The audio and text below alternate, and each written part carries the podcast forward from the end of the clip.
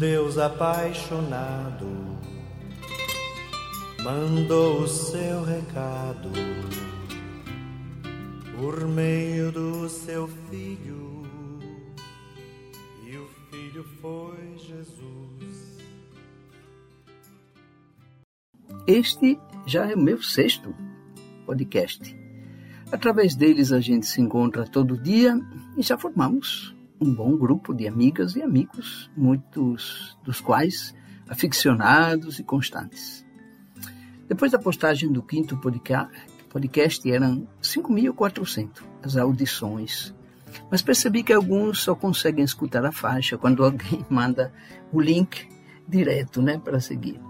É, bom, então quem puder ajudar nisso, para as mensagens chegarem mais a mais pessoas, é, Veja aí se pode ajudar. Eu não quero ter seguidores, só quero arranjar seguidores para Jesus Cristo. Eu até me propus de não olhar nem o número de audições. Olhei e coloquei agora só a título de informação para você.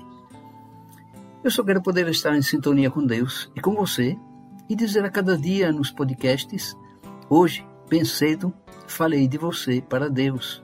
Agora falo de Deus para você. Bom, hoje vou contar um episódio que me fez refletir bastante. Um velhinho de 93 anos foi internado às pressas num hospital particular por um problema respiratório grave e foi necessário utilizar um respirador por alguns dias, é, até que melhorasse e recebesse alta hospitalar. Na hora em que ele foi notificado a pagar o custo do respirador pelos dias de uso do aparelho, Olhando para o papel com a conta a pagar, o velhinho começou a chorar. O médico imaginou que chorasse por causa da dificuldade financeira de pagar a conta. Mas a explicação que ele deu para o seu choro fez todos os médicos também chorarem. O ancião disse: Não, não choro pelo dinheiro que tenho que pagar, porque é justo e eu posso pagar tudo isso. Eu choro porque há 93 anos que eu respiro o ar de Deus e só agora me dei conta que nunca paguei por isso. Estou pagando essa importância ao hospital pelo uso do respirador por poucos dias, mas vocês imaginam o quanto eu estou devendo a Deus? Em meus 93 anos de idade, eu nunca havia pensado de agradecer a Deus pelo ar que Ele me deu gratuitamente as palavras deste homem merecem nossa reflexão. Nem sempre, quando respiramos livremente, sem dor ou doença, é, nós reconhecemos a importância do ar que respiramos. Somente quando chegamos ao hospital, talvez nos damos conta que o mesmo oxigênio que respiramos aqui fora, com um respirador, custa muito mais dinheiro. Pois é.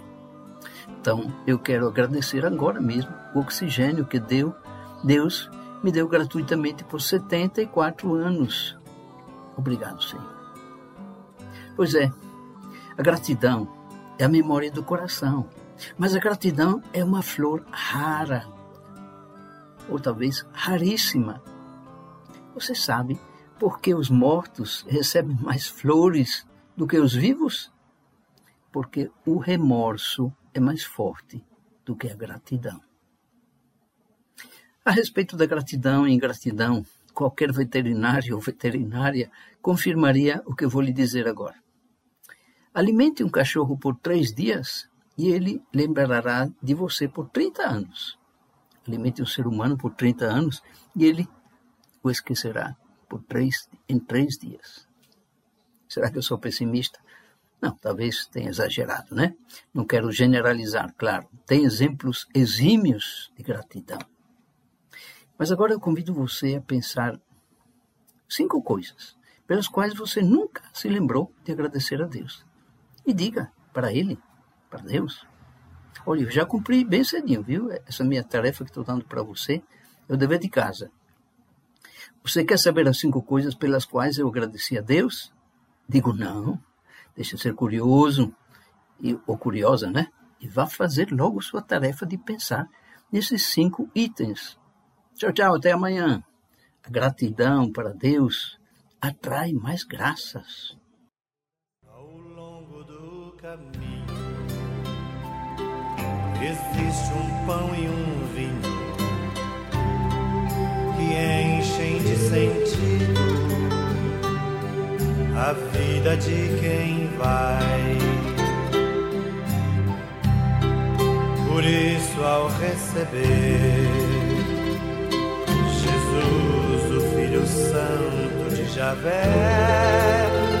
A minha fé me diz que posso ser feliz. E Ele diz